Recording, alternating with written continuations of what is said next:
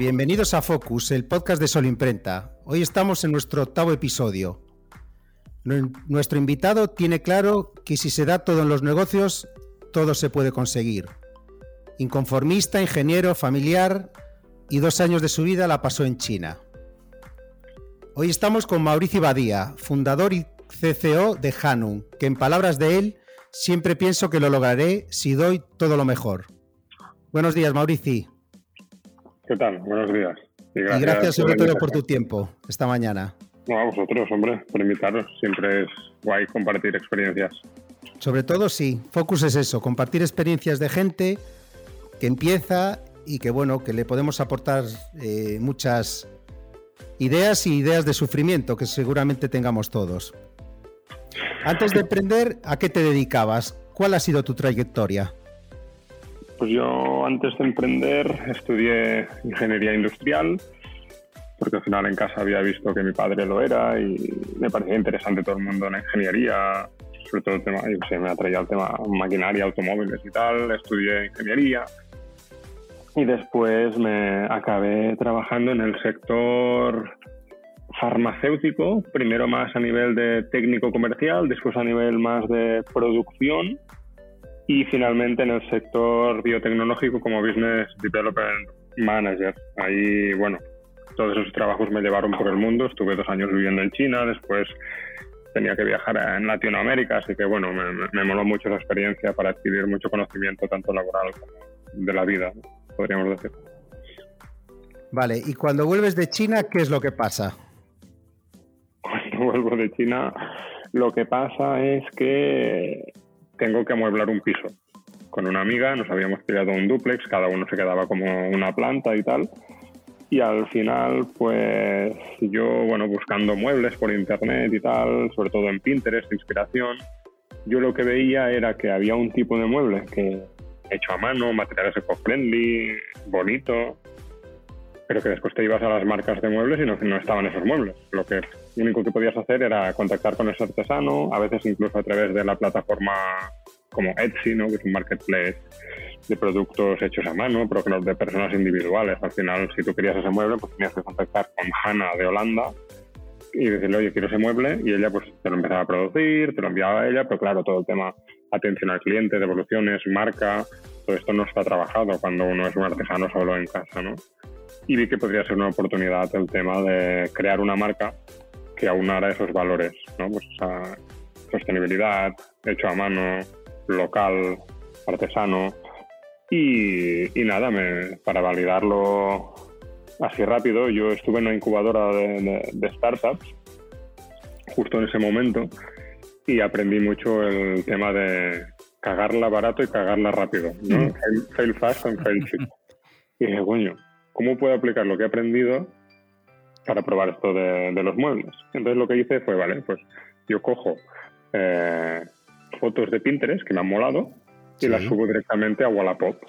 Si hay pedido, me levanto del sofá, me voy a buscar madera y con un serrucho algo haré. Porque también colgaba fotos de productos que sabía que podría hacer. Porque también por cosas de la vida, yo cuando era adolescente siempre la liaba. Entonces los veranos estaba castigado haciendo manualidades en casa. Entonces ahí pues adquirí ciertos conocimientos, también con mi padre pues siempre le había ayudado, pues tiene que hacer la mesa del comedor, pues lo hacíamos, pues, tiene que poner el parquet, hacíamos nosotros. Y, y, esto junto con que en una de las ya decía yo que te venía de familia. Sí, sí, sí. Y esto juntado con que en una de las empresas en las que estuve, una persona muy sabia, el director general en ese momento dijo, tú para vender algo no tienes que tenerlo, solo tienes que saber que sabes hacerlo. Fíjate. Lo habéis vendido, ya te pondrás a hacerlo. Pero si tú sabes que sabrás hacerlo, véndelo ya. No te hace falta producirlo antes. Y claro, dije, hostia, lo voy a unir todos esos conceptos que he aprendido y, la conclusión fue, cojo fotos de Pinterest, las subo a Wallapop, he pedido me muevo. Entonces las sube a Wallapop y me tomé unos días de, descanso porque se me había juntado irme a China, trabajar aquí, trabajar en Latinoamérica, no había parado nunca. dije, mira, me tomo una semana, me voy a hacer surf, para paddle. Entonces volví y abrí Wallapop. En plan, hostia, que, había colgado unos productos en Wallapop.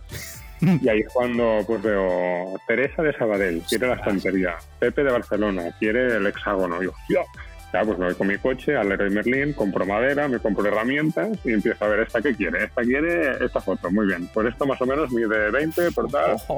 Y me puse a fabricarlo y lo entregaba yo con mi coche, porque antes por Wallapop, para ese momento, en 2017, no te permitía eh, enviar. Tenías el que tema del envío. Sí, sí, sí, es verdad. Y además Claro. tenía que ser cerca, porque si no. Claro, entonces era pues gente de acá, yo estoy aquí en Tarrasa, pues era gente de Sabadell, Barcelona, Rubí, San Cugat, y me iba yo, hola, soy el, el- el del Wallapop, toma el mueble, y ellos pues en efectivo, toma 30 euros, y todavía tengo una foto con una de las primeras clientas ahí en casa. Muy, muy divertido pues esa época, la verdad, y ahí es cuando se sumaron mi hermano y mi hermana, y les dije, oye, eh, que he montado una cosa que parece que tira, pero necesito vuestra ayuda. Entonces mi hermana me ayudó mucho en el tema marketing, marca, logo, influencers y tal, y mi hermano me ayudó en temas de producción. ¿Por qué el nombre de Hanun? Pues el nombre de Hanun eh, sale de mi hermana. Le dije, oye, tenemos que buscar un nombre porque esto quiero pasarlo a Instagram, es decir, Wallapop. Lo- con Wallapop hemos validado, pero creo que lo guay será pasarlo a Instagram. Todo esto sin web ni nada, ¿eh? o sea, Instagram. Lo digo porque muchas veces me contactan eh, emprendedores Sí. Y es lo que os decía antes, ¿no? Ellos primero hacen la web, primero hacen el producto, primero hacen la SL, primero... eh, No, tío, no y, nada. y no saben si se va a vender, ¿no? Claro, y no saben no. Vender. No, no hagas nada. O sea, primero intenta vender. Después ya montarás la SL, ya montarás el equipo, ya buscarás inversión. Primero vende. Pues eso es algo en lo que insisto. Total, que estamos ahí con mi hermana y le digo, oye, busca un nombre, porque esto no tiene ni nombre. Se llama Mauricio Badía en Wallapop y eso no es una marca ni, ni es una mierda, ¿sabes? Y entonces se puso a buscar nombres y le dije, busca algo así exótico, alguna palabra exótica que tenga que ver con la madera, el, el artesano y tal, herramientas. Y me sacó como dos finalistas. En plan, mira, Mauri, te tengo dos palabras finalistas. Y una era cajoy, K-A-H-O-Y. Y yo, hostia, ¿qué es esto? Y dice, no, esto significa madera en, en filipino. Y claro, era el momento en que estaba Rajoy. Y Ujú. no nos liemos, porque Vale. Rajoy y Rajoy la vamos a liar seguro. Y le pregunté, oye, ¿cuál, ¿cuál es la otra palabra? Y me dijo, Hanun. Digo, vale, al menos no se parece a nada. Y ahora dime qué es. Y pues esto es mano en el norte de África. Y yo, hostia, qué guay tal.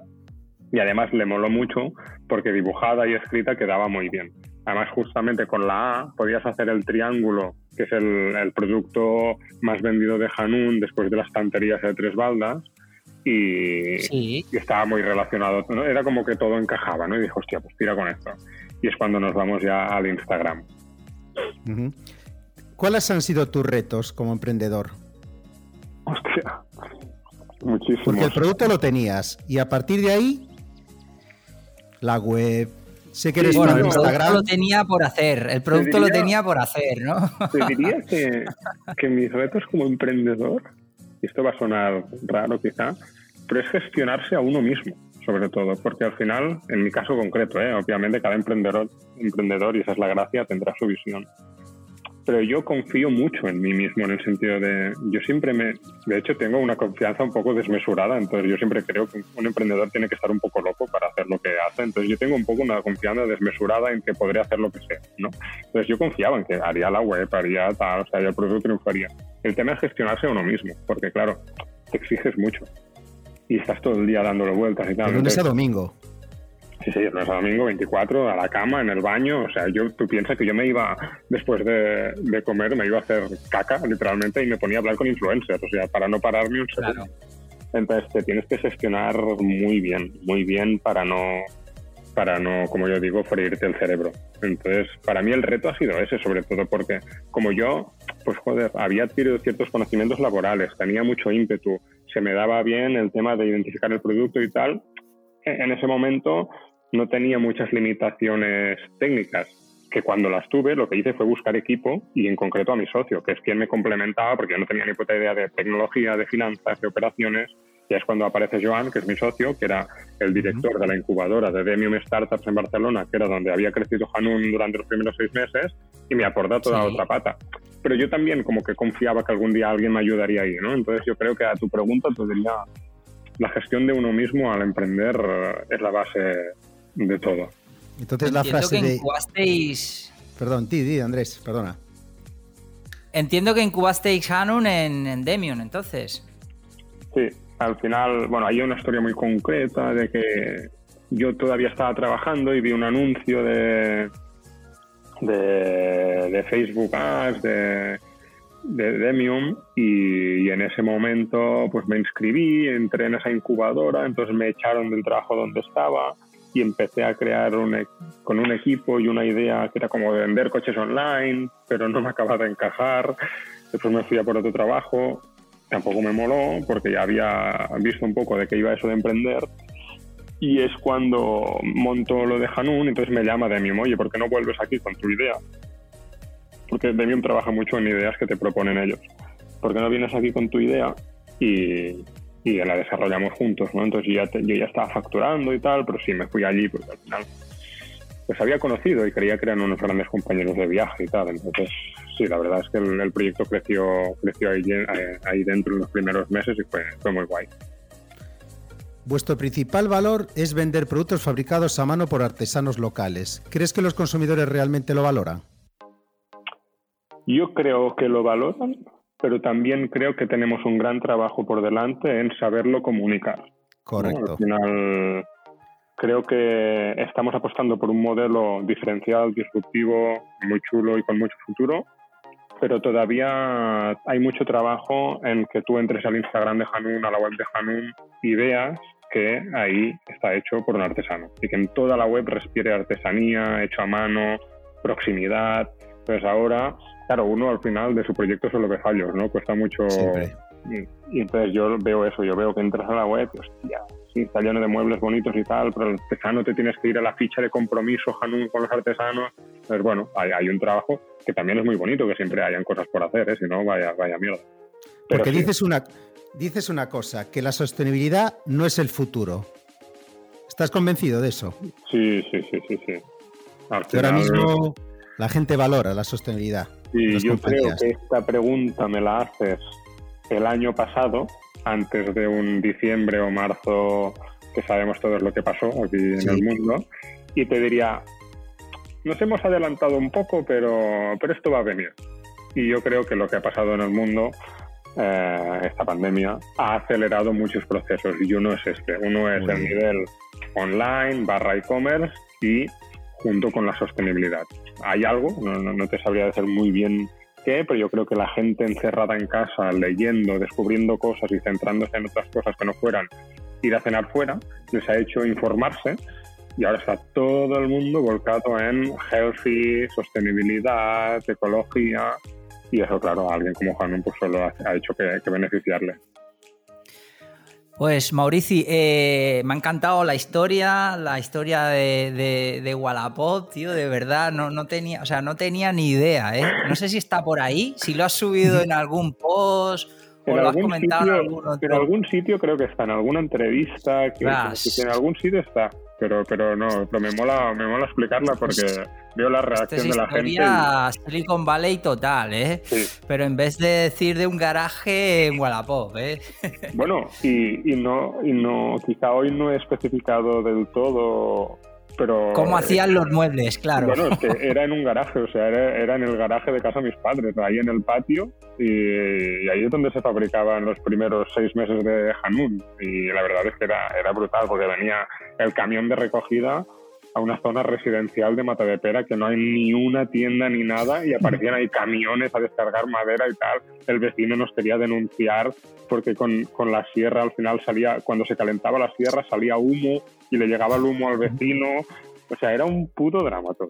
Pero era muy Pero bonito. Maurici, te das cuenta que eso es la realidad. ¿eh? Es que hay veces que, que nacen empresas y, y vemos solo el momento al que han llegado, pero no todos los inicios, fíjate. ¿eh? Cuánta Bueno, lucha, porque- pelea, sufrimiento, fuerza. Sí. Es ¿Te que das también. A mí me gusta empezar así, yo te lo firmo una y cien veces empezar así. Pues sí que es verdad que estamos en un país o en un momento en el que o lo haces así o, o es difícil. ¿Quién te viene? Toma, 5.000 euros para que lo empieces tú solito y si la cagas no pasa nada. Una puta mierda. ¿Ves? Claro, es que no. eh, yo no te voy a dudar. Intenta tú, escabúllete como puedas de, Búscate de la las vida. obligaciones fiscales y tal Claro. Y cuando levantes cabeza ya creas una SL, pero coño, tuve que crearla cuando facturaba 10.000 euros. ¿Qué haces con cero euros? Claro, Comerte los mocos. claro. sea, estabas vendiendo 10.000 euros casi, casi que por, por Wallapop, ¿no? O sea, más o menos. Sí, sí, bueno, por Instagram. Eres fan de Instagram, ¿no? Sí, así, Eso sí. Así hemos empezado muchos, ¿eh? por Instagram. Sí, yo creo que Pero yo, yo, yo, lo que comentabas de que hay gente que quiere montar, sí, sí, yo también recibo consultas de, de gente cercanas, amigos, familiares, que te dicen, oye, quiero ponerme a vender ropa, va, eh digo, uff, con lo difícil, o sea, no es fácil, o sea, y más depende del sector, depende de qué tipo de producto, si, si es muy competitivo y todo aquello, ¿no? Pero bueno, como te decía antes, me ha encantado esa historia, creo que será el titular de la entrevista, ¿eh? la, la, parte de Wallapop, ¿eh? o sea, de, de Wallapop a 4 millones, ¿no? Habéis cerrado este año con 4 millones, ¿no? En 2020. Sí, sí, sí, la verdad es que ha sido un crecimiento brutal. Eh, año tras año. Ahora ya nos estamos enfocando más a buscar una rentabilidad, un crecimiento más sostenido, a una internacionalización más profunda, ¿no? Y ahora es como que ya hemos validado, hemos demostrado de qué es capaz Hanun, hemos conseguido cerrar varias rondas, incorporar a gente clave. Y, y, a partir de aquí, pues sí, pero sí el crecimiento ha sido bastante... Es lo que os comentaba de gestionarse a uno mismo, porque yo mismo a principios del año pasado tuve una crisis de ansiedad brutal por ver la dimensión del proyecto, también venía mi hija, pues he aprendido mucho a, estar en paz conmigo mismo a pesar de todo. Sí, eso lo vi, vimos tu post hace unos días en LinkedIn y la verdad es algo que, que es tabú, como decías tú allí, pero pero sobre todo, o sea, ya no te hablo de, que le pasa a todas las personas, sobre todo cuando tienes una familia, tienes una carga detrás y bueno, tienes, te falta tiempo, no solamente es una cuestión económica, sino hay tantas cosas y sobre todo con coronavirus y todo esto, tanta incertidumbre, pero ya en el mundo emprendedor, cuando tienes una empresa detrás, aún todavía como que se magnifica ¿no? A veces esa soledad del emprendedor y, oye, que a mí me encantó que sacaras ese tema porque es un tema tabú y mucha gente lo está sufriendo, ¿eh? O sea, mucha gente, porque bueno, hablamos, nosotros podemos hablar de que, bueno, a través, a, pesar de que ha habido una crisis y tal, al tener un, producto digital o, un e-commerce, ¿no? En cierta manera no notamos tanto esta crisis, ¿no? Pero tenemos que olvidar que hay gente que ha cerrado, hay gente que lleva meses sin vender nada, hay gente que no cobra ERTES, o sea que es un tema bastante interesante. Porque una pregunta que tenía yo, eh, ¿ya, ¿ya tuviste antes una experiencia emprendedora? Porque eso siempre, no sé si, si ya tuviste antes algún intento con alguna, algún otro proyecto, el típico que no se cuenta. Sí, sí, no, de hecho eh, siempre me, mola contarlos, ¿no? Cuando al final con Hanun hemos tenido que, hablar con muchos inversores y fondos de inversión, entonces cuando, cuando explicas la, full story, ¿no? En plan desde el día uno y te dejan ahí dos horas para hablar, pues cuento mis, mis aventuras habiendo intentado emprender antes de Hanun, ¿no? Porque también creo que me han hecho el emprendedor que soy yo y los, fracasos o intentos de antes. Entonces sí, había intentado montar una academia de estudios porque empecé a dar clases particulares, al final montaba grupos en los que los preparaba a selectividad. Pero claro, te estoy hablando de que tenía 18, 19, 20 años y cuando ya tenía tantos alumnos que me planteé irme a montar una academia, pues me cagué y pensé, hostia, esto no es para mí, tal, no sé qué, empecé a echar currículum. Pues después me volví a animar y dije, no, ahora montaré una empresa de páginas web. Entonces me puse a aprender con tutoriales a montar páginas web, las vendí a los comercios de aquí Tarrasa porque me asocié con el comercio de Tarrasa, pero también al final pues no, no acabó de salir bien. Después monté una cosa de chalecos para el mundo del swing con mi madre, mi madre los hacía, yo los vendía por internet y íbamos a, a festivales, también un tema de cuadros vivos de plantas con mi padre que lo enviamos a Emiratos Árabes, pero los costes eran demasiados, entonces hay mil historias ahí detrás antes de, conseguir dar con Hanun. Sí, sí, y además es importante conocer eso porque la gente piensa que se empieza de cero y el éxito llega inmediato, ¿no? Al final eh, es mucho picar piedra, mucho haber probado cosas. Me imagino que en tu historial tendrás por lo menos 30 o 40 dominios comprados, dejados perder. Bueno, pues me siento bastante identificado. Yo aún no he montado una empresa que facture 4 millones, pero, pero sí, que, sí que hemos hecho, Juan y yo hemos hecho muchas, muchas cosas de estas, yo por mi cuenta y él por la suya también, ¿no? Y oye, y quería preguntarte, me preguntaba eh, sobre el tema de sostenibilidad, muebles, eh, en verdad, o sea, nos preguntaba a la gente qué significa esto de muebles eh, sostenibles. Nos decía Raúl González de Codicta, que es una empresa, como sabes, abrimos una ronda de preguntas allí en LinkedIn y Raúl, es, es, el CEO fundador de Codicta, que es un tema de sharing sharing de, moda, o sea, moda colaborativa y tal, ah, en suscripción y está todo el tema sostenible también. Y, oye, pregúntale por en qué consiste el tema de muebles sostenibles. Pues el tema de muebles sostenibles significa haber creado una empresa o intentar crear una empresa sin dejar un camino de muertos, que yo digo por detrás, ¿no? Es decir, oye, si vas a crear eh, muebles, pues intenta que todos los recursos de los cuales te estás abasteciendo pues sean renovables o no afecten negativamente, ¿no? Entonces nosotros pues eh, únicamente estamos cuando compramos madera o utilizamos madera cortada, solamente es de origen de bosques de explotación sostenible, con el sello PFC y FSC. Este año ya hemos conseguido las certificaciones en toda la cadena de custodia. Después está todo el tema de barnices, todos los barnices son al agua, de manera que tanto en el proceso de elaboración como en un futuro reciclado no contaminarían. Aunque los tiraras pues en un río, digamos, tú tiras la mesa a un río, pues se va a deshacer la madera y tal, pero no va a contaminar. Y todo el tema de otros materiales, al final el fast furniture, que es un poco de lo que nos queremos alejar, ¿no? porque venimos de un fast fashion, el fast food y ahora viene el fast furniture eh, solo en Europa, de los 10 millones y medio de muebles, de toneladas de muebles que se consumen, 10 millones, o sea, casi todo, se tiran a vertederos o se incineran. ¿Y eso por qué?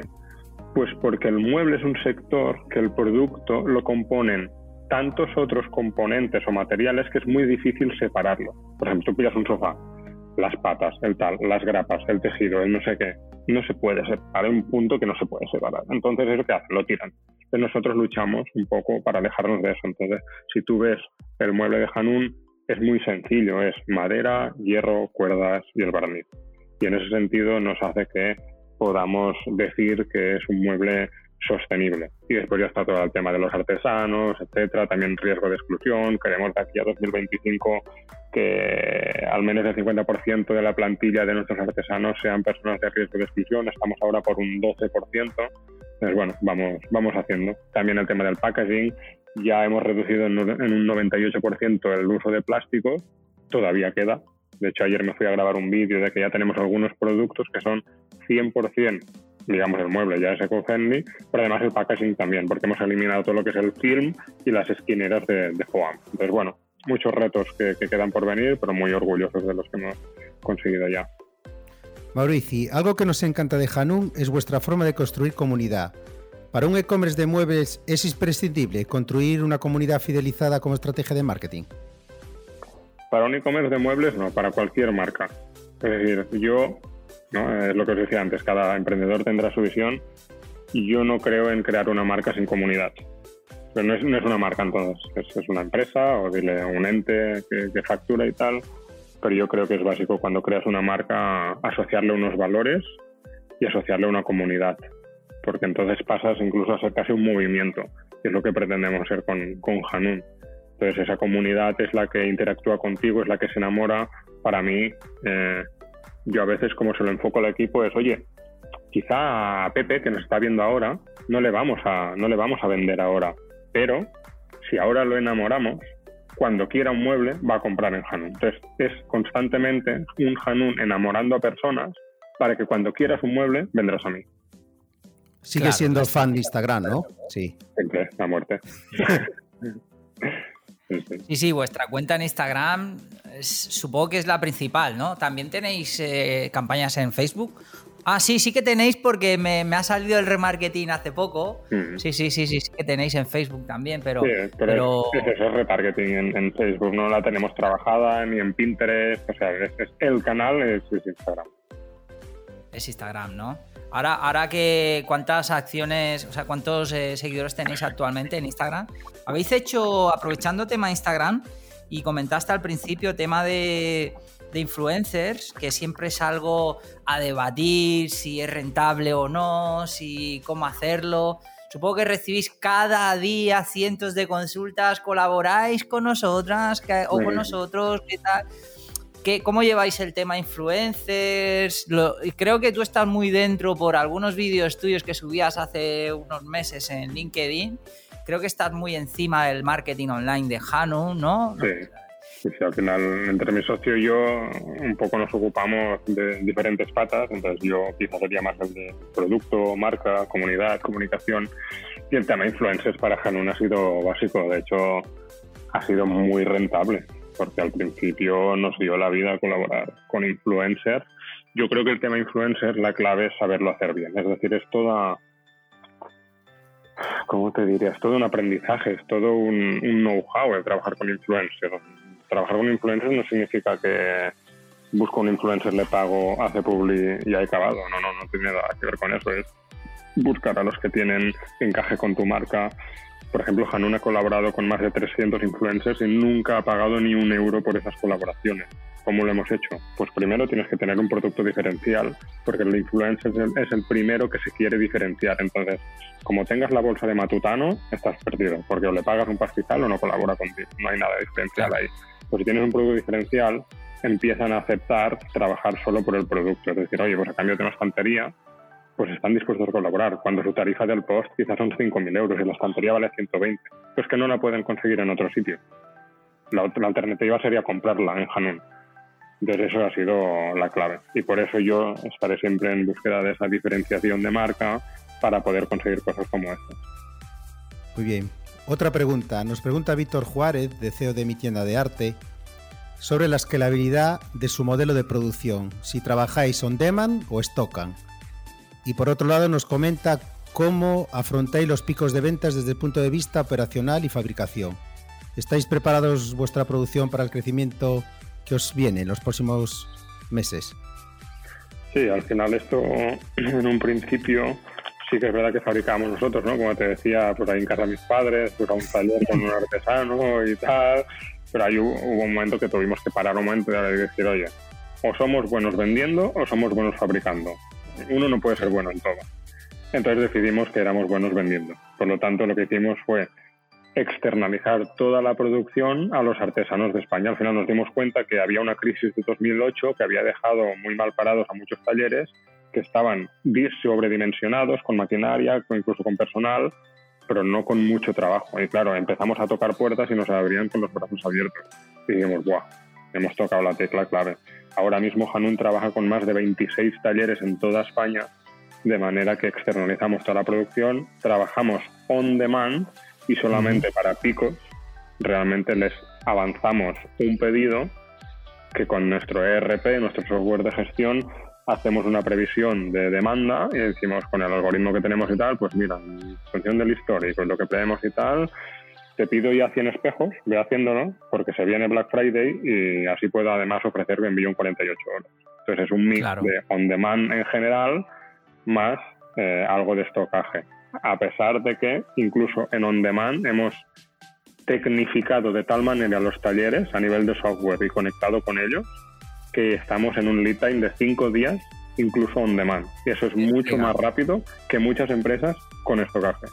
Muy bueno. Es el gran logro de, Casi que no lo nota el consumidor el tema de, la entrega de muebles. Porque como dices, vas a cualquier tienda que supuestamente estoca, pides hoy y lo mismo te ponen 7, 8 días de entrega. Sí, sí, sí. sí. sí, Y, el tema, también teníamos por ahí una pregunta que nos hacía eh, Jones de, de Jubasa, es el e-commerce manager de Jubasa nos hablaba de, bueno, hace poco eh, era muy, muy voz populi vuestra ronda en, CrowdCube y tal, y, nos preguntaba sobre la experiencia de financiar eh, eh, haciendo equity, equity crowdfunding. Y, bueno, saber qué es mejor, ¿no? Ir a fondos directos, hacer equity crowdfunding, qué os aporta, si tenéis, si tenéis inversores que aparte de poner dinero eh, también se involucra eh, con know-how y tal, ¿no? Es como todo, depende. En el caso de Hanun, eh, no es un, un, proyecto candidato a fondos de inversión, lo hemos intentado de cierta manera.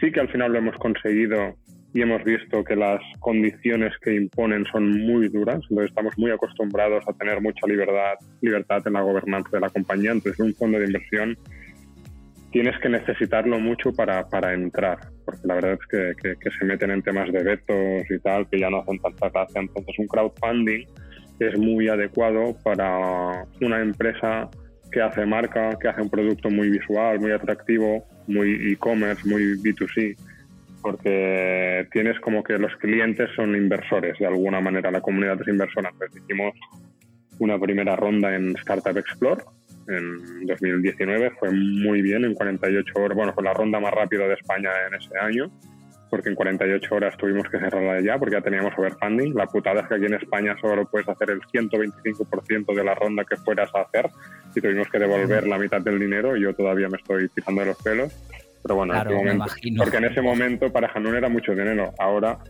viendo la dimensión, claro, ya es casi un ticket de un inversor. Pero ahora en crowdfunding lo que hemos hecho es con CrowdTube.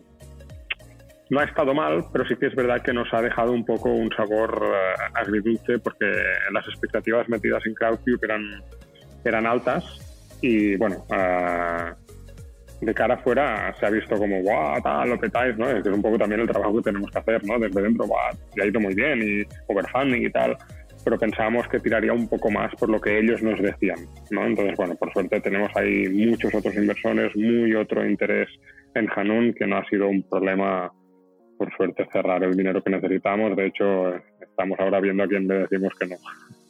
Claro, es que el tema del de, equity crowdfunding eh, atrae atrae interés de gente que te llama directo, ¿no? Oye, yo quiero invertir aquí, pero déjate rollos de, crowdfunding, yo pongo aquí tanto dinero, ¿no? Y van directo a ti, ¿no? Claro, sí, hay gente que te dice, oye, quiero invertir, pero quiero ser socio directo, quiero ir por fuera de la, de la ronda. Entonces, eh, bueno, mm, bienvenido, pero claro, el ticket ya tiene que ser otro. No puede ser los... El crowdfunding muchas veces también está enfocado a que oye, eh, si quieres invertir 100 euros, porque no estás en temas de bolsa, no eres inversor y tal, puedes. Entonces tienes ahí un pool de inversores de quizá 1.000 personas que han invertido pues, 100 euros, 200, 500. Y es un poco abrir el proyecto a, todo el mundo que quiera, realmente. Porque tú, Maurici, que has creado el, el, proyecto desde, desde el principio, cuando te viene el inversor, ¿valora todo ese esfuerzo? ¿O tú cómo te sientes? ¿No? Porque parece que que al final el inversor aporta dinero, ¿no? Y tú que has mamado, que has creado ese proyecto tuyo con tanto esfuerzo, sufrimiento, ¿cómo es tu, tu sabes? Cuando al final el inversor trae dinero, no, no va a aportar, bueno, en, algunas ocasiones. Trae dinero y espera, claro. La verdad es que sí que es verdad que cuando ves las pelis de Hollywood y tal, el inversor es el malo, de alguna manera, pero yo para nada, o sea, he tenido una experiencia súper bonita con todos los inversores desde el primero porque han escuchado la historia, han empatizado, me han apoyado en todo, nunca nos han puesto ningún problema, siempre en plan, oye, vosotros gobernáis. Entonces, yo también creo que Hanun atrae a un tipo de inversor. Es decir, hemos hablado alguna vez con algún inversor que hemos pensado, ojalá no entre, porque es que no encaja nada con nosotros. Y no entró ni él porque no quería, ni nosotros lo queríamos. ¿Sabes? Cuando no hay match, que no hay match. Entonces, todos los que han entrado ha sido una experiencia muy bonita, están dentro, nos ayudan cada día en lo que necesitemos. Y no solo económicamente, que también, pero hostia, tenemos ahí un equipo advisor brutal con el que vamos hablando. Y, o sea, y solo que fuera dinero, y siempre lo digo, eh, yo de momento no tengo dinero como para meterlo en otras empresas, pero el día que lo tenga, lo habré sudado. Y esa gente lo ha sudado. Entonces, para mí es un honor que el dinero que han sudado para ganarlo lo inviertan en mí. Entonces, aunque solo fuera dinero un día, ya tendrían mis respetos y mi, bueno, mi admiración total, porque, tío, ha costado un huevo, a todo el mundo le cuesta mucho ganar dinero. Mucho, mucho, para perderlo, muchísimo. Claro, muchísimo. y, te lo están metiendo con el riesgo de que la cagues. Y yo es en plan, hostia, te admiro. gracias, ¿sabes? Por confiar. Mira, otra pregunta que nos hace Ana Pérez, de que es 6 developer de Capla. Sois uno de los e-commerce mejor valorados y nos traslada la pregunta de si en los envíos del día a día lo aprovecháis para seguir comunicando a vuestros clientes vuestra identidad de marca tan característica. supongo, quiero creer que ¿Hay ese efecto wow? es lo que yo el efecto wow me encanta, me encanta esta frase porque muchas veces la pongo de ejemplo, no en plan yo. Lo pongo más de ejemplo de cuando el mueble ya está montado en casa. Siempre digo, oye, ¿yo qué quiero con Hanun? Pues quiero que cuando la gente tenga su casa toda con muebles Hanun, cuando traigan invitados a casa digan, wow, ¿no? Pues ese. Pero también en el packaging, en la experiencia de recibirlo, desde la atención al cliente intentamos ser excelentes. Entonces ahora tenemos muchas reviews en Google que dicen, oye, mira, al final ni me quedé el mueble, pero es que la atención al cliente fue espectacular. Y yo digo, ole tú, porque lo hemos conseguido. Y a nivel de, packaging, por ejemplo, ahora, pues cuando tú compras un mueble Hanun, aparte de que te viene con un envoltorio muy chulo que dice que eso es reciclado y que es como magia porque no sé qué y tal, eh, te enviamos una tarjeta en la que te damos las gracias por haber comprado y te explicamos un poco el proyecto y tal. Y esa tarjeta es una tarjeta de semillas que tú directamente la plantas y salen plantas. Entonces, claro, es como cerrar el círculo de que he talado un árbol para tu mueble, pero tú lo plantas. a la gente le flipas las cosas. Hay mucha gente compartiendo esa tarjeta de, de semillas. Pues, pues mola mucho. Oye, y hablando de tema de logística, de entrega, packaging, supongo que tenéis eh, muebles de gran volumen y, teníamos eh, en la ronda de preguntas que sacamos a la comunidad eh, fue, fue una, una de las de las de las, más comunes y en este caso Manuel Gaviño, que es un bueno, es un, un consultor de e-commerce, nos decía, oye, ¿cómo solucionáis la faceta que ya de por sí la logística es difícil con pequeño producto, ya con producto voluminoso, bueno, eso es un quebradero de cabeza. Ya no hablamos solo de entregas locales, que antes las llevabas tú en tu coche a Sabadell, a Terrassa y tal, sino a nivel nacional, entregar en un pueblo de Murcia o en un pueblo de Vigo y ya llevarlo a Berlín, a París o a cualquier sitio de estos, ¿no? ¿Cómo, cómo lo estáis haciendo? A ver, lo primero es tener un equipo de la hostia. Sea, yo he descubierto que vale más. O sea, siempre se tiene que dar oportunidades a los perfiles junior y tal, y creo mucho en ello.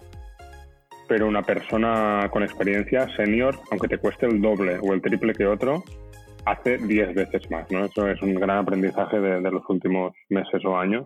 Entonces, lo primero es tener un buen equipo y con eso ya vas muy adelante. Pero ya concretando con el tema logística, creo que Hanun entró en un momento muy bueno porque yo hablé a los principios de Hanun con un inversor que me dijo, mira, tío, yo había montado un tema de muebles, rollo, pues si hace tres años me lo estaba contando, quizá me estaba hablando de hacía cinco, pues hace ocho ahora. Me dijo, oye, antes era imposible lo que estáis haciendo, porque los costes logísticos eran impresionantes. Entonces, otra casualidad de Hanun es que llegó en un momento donde la logística empezaba a abaratarse mucho. Entonces, bueno, eso no, no lo decidí yo, eso pasó en el mundo y yo lo aproveché. Entonces, eso es un factor. Y el otro es que es una mierda. Es decir, a pesar de todo, es una mierda tener producto tan grande porque lo dificulta mucho, no solo en experiencia y en operaciones, sino también en costes. Claro, nosotros el año pasado, este 2020, hemos hecho una expansión internacional brutal, vendiendo en 32 países, para testear. Pero algunos países los hemos cerrado por el momento hasta que no tengamos un centro productivo, por ejemplo, más en el centro oeste de Europa. Por ejemplo, enviar a Grecia una mesa nos costaba igual que la mesa. Entonces, ese país era deficitario. Muy bien el test, sabemos que somos capaces de vender, hay, hay engagement ahí, pero de momento vamos a cerrarlo porque hasta que no tengamos un centro productivo con artesanos, yo que sé, ahí en Polonia, pues no me sale a cuenta enviar una mesa de aquí a Grecia, a no ser que te la cobre por 4.000 pavos, que tampoco es la idea de, de Hanun. Debemos cobrar el, precio justo de, la mesa. Vale, oye, y nos, Dale, dale, perdón. No, dime, di, tú, tú, Andrés. No, decía que, claro, hablando de tema de logístico y gran volumen, aquí, y sobre todo que el objetivo a partir de ahora es ser rentable, eh, entiendo que es un un punto muy, muy, muy importante a, a, focalizarse, ¿no? El tema del, de, oye, ¿cuánto nos estamos gastando en logística, ¿no? Eh, ¿Qué nos supone la logística? Porque aquí el marketing, o sea, yo ya con el tema de, de cómo empezaste, eh, todo muy orgánico, todo Wallapop, ido ha sido creciendo, colaboraciones con más de 300 influencers sin pagar, o sea, ha sido todo muy orgánico y, y entiendo que gran parte de del gasto, digamos, de la empresa al final son temas logísticos, temas operativos y del día a día, porque al final tenéis una buena máquina de vender, tenéis un canal de venta muy top. Y en el tema de que nos comentabas al principio de enamorar a ese cliente, ¿qué tal está siendo la recurrencia? ¿Tenéis una buena recurrencia o suelen ser pedidos, un pedido o la gente está...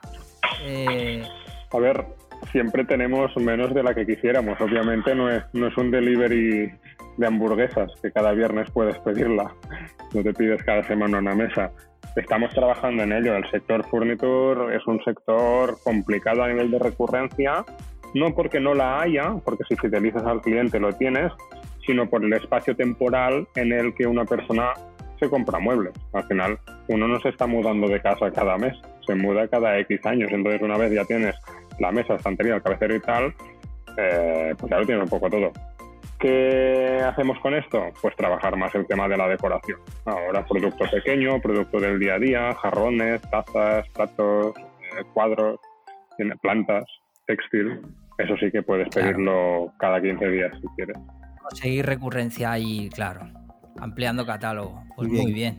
Mauricio, para terminar ya, que se nos está haciendo tarde a ti, que tienes un día muy, muy complicado, ¿qué consejo darías a otros emprendedores que se deciden a lanzar su proyecto? Pues lo que os decía antes, quizá, ¿eh? que primero vendan, que intentan venderlo, o sea, por cualquier medio, de cualquier manera. O sea, primero, una vez lo tienes, no busques la excelencia de momento en el producto, el famoso MVP, ¿no? Del mundo emprendedor, que se dice mucho, pero es que es real. Saca algo mínimo viable y vete a venderlo. Si quieres por Wallapop, por Wallapop. Si quieres por Instagram, por Instagram. Si quieres ir a llamar a las puertas, pero no te gastes el dinero antes de saber si tu producto tiene sentido. Porque en general la vas a cagar. Es decir, ya es raro que el primer proyecto que empieces sea el bueno. Entonces, guárdate el dinero para volver a intentarlo más adelante y ve validando diferentes proyectos con el mínimo dinero y mínimo esfuerzo y mínimo tiempo posible. Sería mi consejo para que no queden un intento en la vida, sino que puedan hacer varios. Y al final uno le saldrá. Igual que digo esto, digo, si tú no paras, algo te saldrá bien. Seguro. eso me pasó a mí. Yo cuando trabajaba en la actividad financiera que estaba, cada día de mi vida pensaba cómo puedo salir de aquí, fíjate. Cada día de mi vida. Pero iba por las calles y miraba. Miraba pensando en eso que dices tú. ¿Cómo puedo irme de aquí? Esa era mi, mi, obsesión. Y al final llega, ¿eh? como dices tú. Al final llega. Fíjate, pruebas una, dos, tres, cuatro, pero al final, fíjate que tienes toda la razón, que al final llega ese momento. ¿eh? Seguro. Bueno, Mauricio, muchas gracias por tu tiempo, por atendernos. Déjame que te repita una frase que me encanta, que has dicho, que siempre pienso que lo lograré si doy todo lo mejor. Y es cierto, ¿eh? Si lo perseguimos el sueño, al final, puede que ser ni a la primera ni a la segunda, ni a la tercera, pero siempre, siempre va a llegar. Qué guay. Muy bien, pues muchas gracias por tu tiempo. Muy bien, un abrazo. Muchas gracias Mauricio por acompañarnos en Focus. Gracias por compartir tu experiencia con nosotros y quiero hacer hincapié en una cosa que decías sobre el marketing de influencers. Nosotros en Solo Imprenta queremos que nuestros influencers sean nuestros mismos clientes y por eso queremos ser la imprenta más querida. Muchísimas gracias chicos por la entrevista. Gracias Juan, gracias Andrés y de nuevo gracias Maurici. Esto es todo por hoy. Gracias por acompañarnos en Focus y ya sabéis, si os ha gustado nuestro contenido, dadle a like, enviadnos un comentario y compartidlo con vuestros amigos y con vuestros contactos. Si queréis participar en Focus, como decimos siempre, basta con enviarnos un pequeño mensajito a través de las redes sociales. Y nada más, me despido de vosotros, un fuerte abrazo y hasta la próxima.